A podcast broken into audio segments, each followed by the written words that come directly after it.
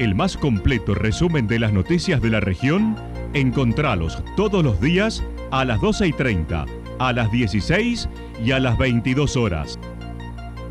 Panorama de noticias.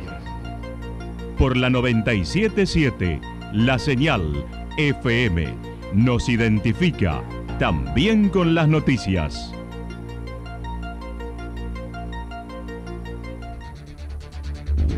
Municipalidad de Villa del Lique. Una forma de vivir. Gestión Ricardo Zurdo Escole.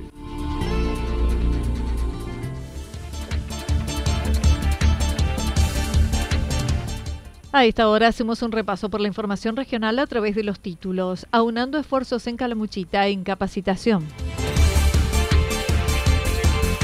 Aprobaron ordenanza para expropiar lotes para agua en Santa Rosa.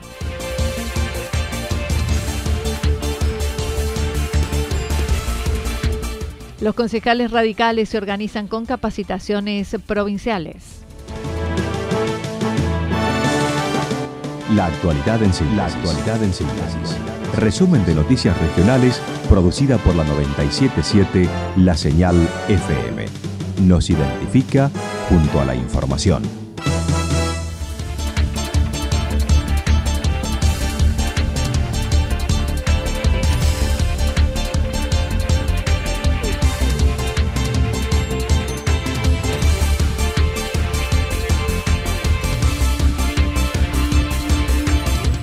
Aunando esfuerzos en Calamuchita en capacitación, hoy comienza en Santa Rosa la primera capacitación profesionalizante de cocinero organizada conjuntamente mediante la Asociación Hotelera y Gastronómica AJAP, municipios, el Sindicato de Gastronómicos y dos institutos terciarios.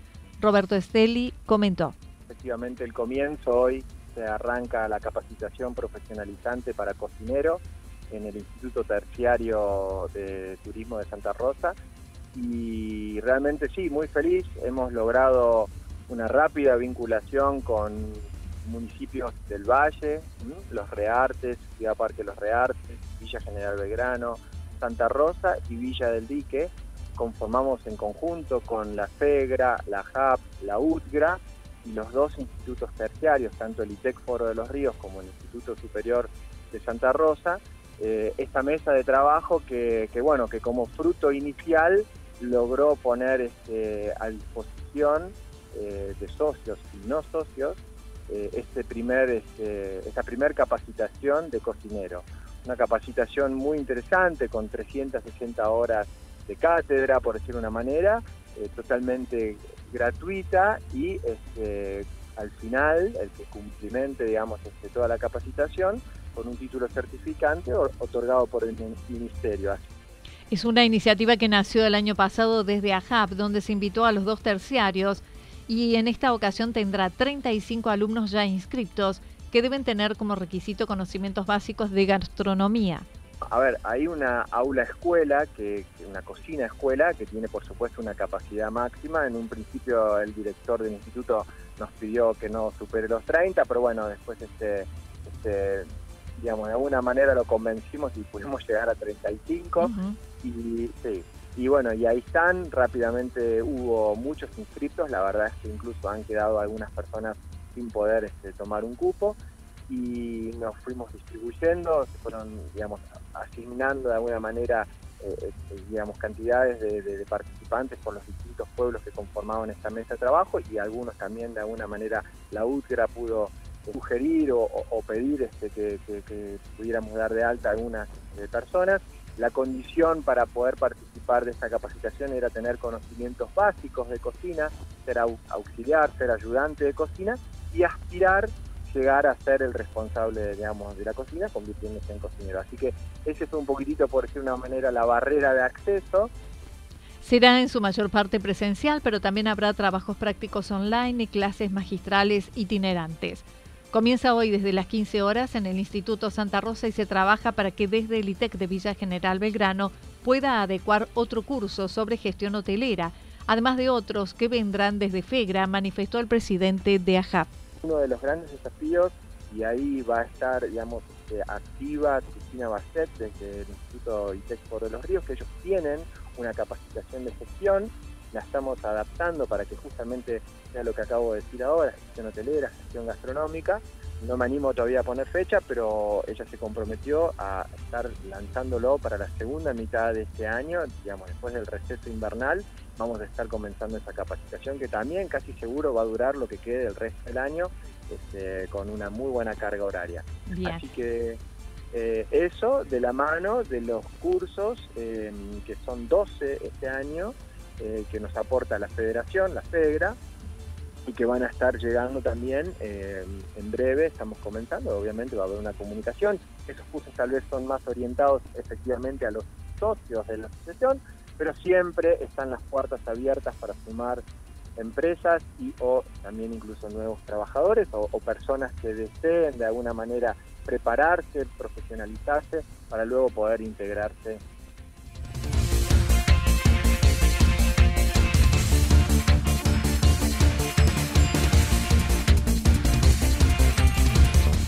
aprobaron ordenanza para expropiar lotes para agua en Santa Rosa.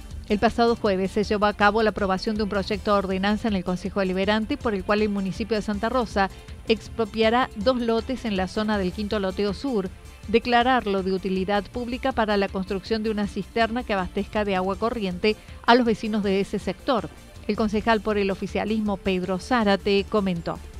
Sí, es correcto. Cuando tratamos un proyecto que ingresó, era para declarar de utilidad pública dos terrenos ubicados en la zona Quinto Loteo Sur en, en esa zona hay un faltante de servicio de agua en muchos domicilios y bueno, era importantísimo poder tratar ese tema.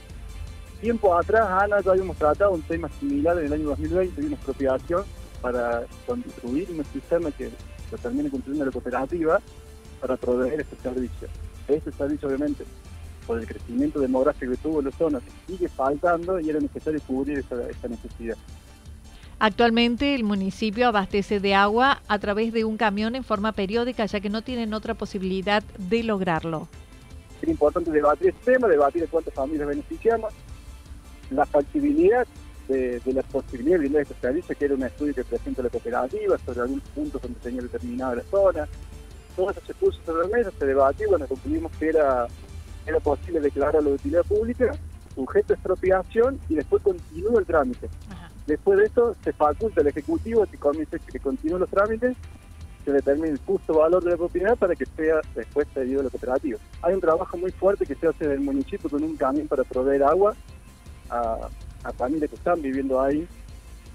Es importantísimo poder cubrir este servicio, que tengan la conexión continua de agua, porque el camión no puede abastecer todos los días a familias, tiene que lo hace una o dos veces semanales familias que tienen eh, niños menores, bueno, era, era muy importante trabajar sobre eso. Sobre, la zona ya se estuvo trabajando, ya hay una cisterna que está funcionando y esta era necesario cubrir toda la zona sur de, de Quinto Loteo. Es un barrio que creció mucho. La ordenanza fue aprobada por los cinco concejales por mayoría.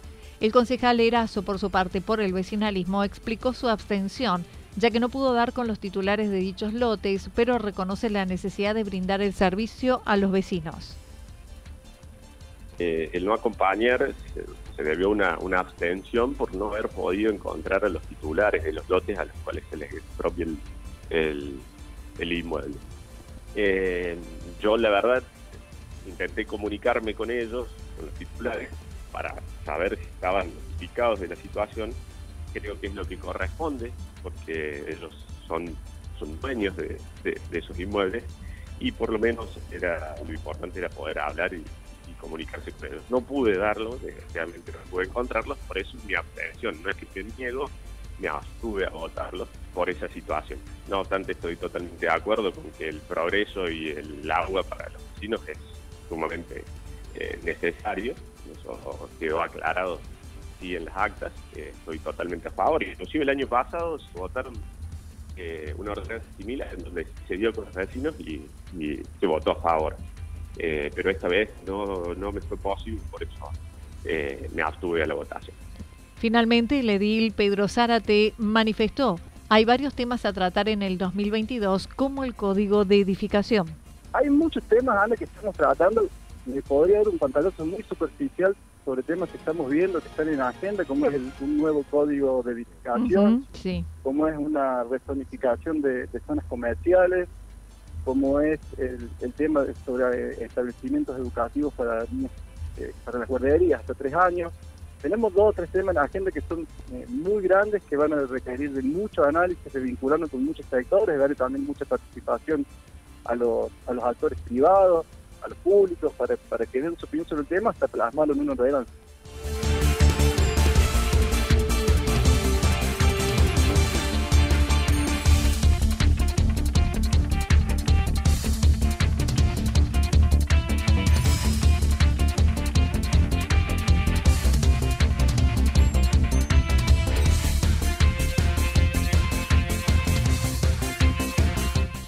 Los concejales radicales se organizan con capacitaciones provinciales. El pasado sábado se llevó a cabo un nuevo encuentro, el segundo de concejales y tribunos de cuentas de la, Unión Cívica Radical en La Cruz y para todos los de la provincia de Córdoba.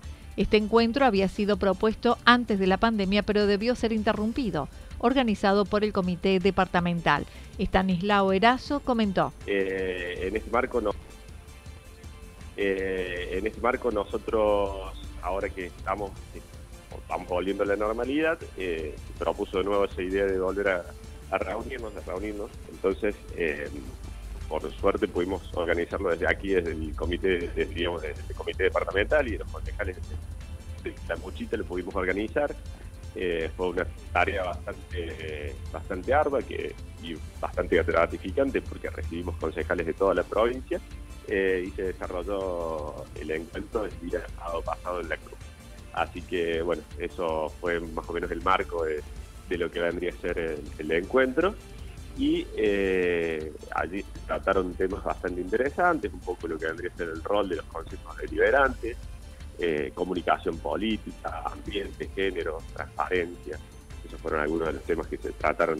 El encuentro contó con la presencia de concejales y tribunos de cuentas de todas las regiones de la provincia de Córdoba, con una jornada de formación y debate político y comenzaron a organizar un posible foro de concejales y tribunos de cuentas de los bloques oficialistas, como también de quienes se encuentran en minoría. Además, ya se dispuso de un próximo encuentro el 2 de julio en Villa María.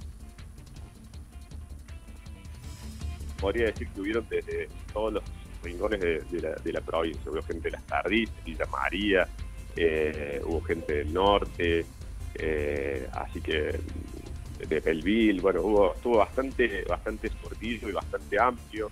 Del sur de la provincia también hubieron varias localidades, así que eh, justamente todos nos planteamos también estas situaciones que están viviendo en las distintas localidades en donde somos oposición y donde somos gobierno también, el hecho de brindarle transparencia y una solución a, las cuestiones de, problemáticas de los vecinos de todas las localidades, que más, más o menos son las mismas, ¿no es cierto? Así que, bueno, ver eso, como te decía, el rol del, concejal dentro de, lo que vendría a ser el gobierno y del Consejo Deliberante dentro de lo que son los gobiernos. Y, eh, bueno, también dejamos plasmado algo que es también otro puntapié, que es la conformación del foro de concejales y tribuno de cuenta de la provincia de Córdoba de la UCR. En lo que hace al orden político, Erazo mencionó desde el espacio de la Unión Cívica Radical, trabajan por respaldar a De Loredo como candidato a gobernador, lo que aún no está definido, y a nivel departamental con Mauricio Jaimes como precandidato a legislador. De la provincia nosotros estamos haciendo un trabajo importante con nuestros dirigentes, creemos que Rodrigo De Loredo es quien, quien hoy es eh, digamos, el dirigente radical con mayores posibilidades, entonces estamos haciendo un trabajo con él, eh, apoyándolo, creemos que, vamos a andar muy bien y después estamos trabajando en lo que debería ser Juntos por el Cambio con los, demás dirigentes que también tienen aspiraciones a ser candidatos a gobernadores y con los cuales tenemos muchas chances y creemos que vamos a hacer gobierno en el 2023. Eh, eso a nivel provincial. A nivel departamental se trabaja similar, en la forma de trabajo similar con, con nuestro, nuestro precandidato a legislador, que es Mauricio Jaime. Y eh, a nivel local eh, tenemos un trabajo de una mesa también que conformamos, que es Juntos por el Cambio, que también está integrada todas las fuerzas. Y estamos haciendo reuniones eh, y próximamente haremos las reuniones abiertas para todos los vecinos a quienes convocamos e invitamos, que va a ser el próximo martes, mañana, a las 7 de la tarde en el New Hostel en Barrio El Mirador. A la vez manifestó a nivel local le gustaría competir para intendente, pero reconoció es muy temprano y no está definido. Eh, sí, tenemos eh, particularmente mis aspiraciones existen y son, son, concretas de poder competir aquí en la, en la Intendencia de Santa Rosa. No obstante, también hay distintos distintos dirigentes que también tienen sus aspiraciones, lo cual tendremos que debatir, llegar a, un consenso. La idea es poder ir todos juntos para poder hacer una fuerza que sea competitiva. Eh, sabemos que andamos muy bien, que tenemos buenos números, hemos hecho algunas mediciones y los números nos dan, nos dan bien. Eh, no obstante, creemos que justamente para eso tenemos que, trabajar todos en conjunto y llegar a un consenso, que es lo, ideal, porque eh, creo que la sociedad lo está pidiendo eso, ¿no? Poder darle respuestas concretas a la situación que se vive hoy en día y para eso tenemos que trabajar todos del mismo lado, codo a codo, y, poder brindarle esa solución.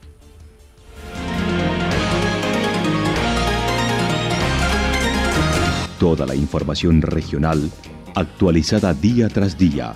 Usted puede repasarla durante toda la jornada en www.fm977.com.ar.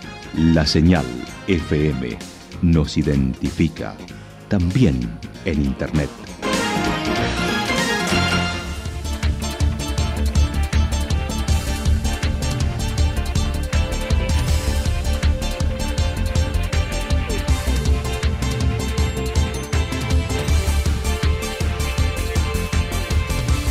El pronóstico para lo que resta de la jornada indica despejado, algunas nubes, temperaturas máximas que estarán entre los 13 y 15 grados en la región.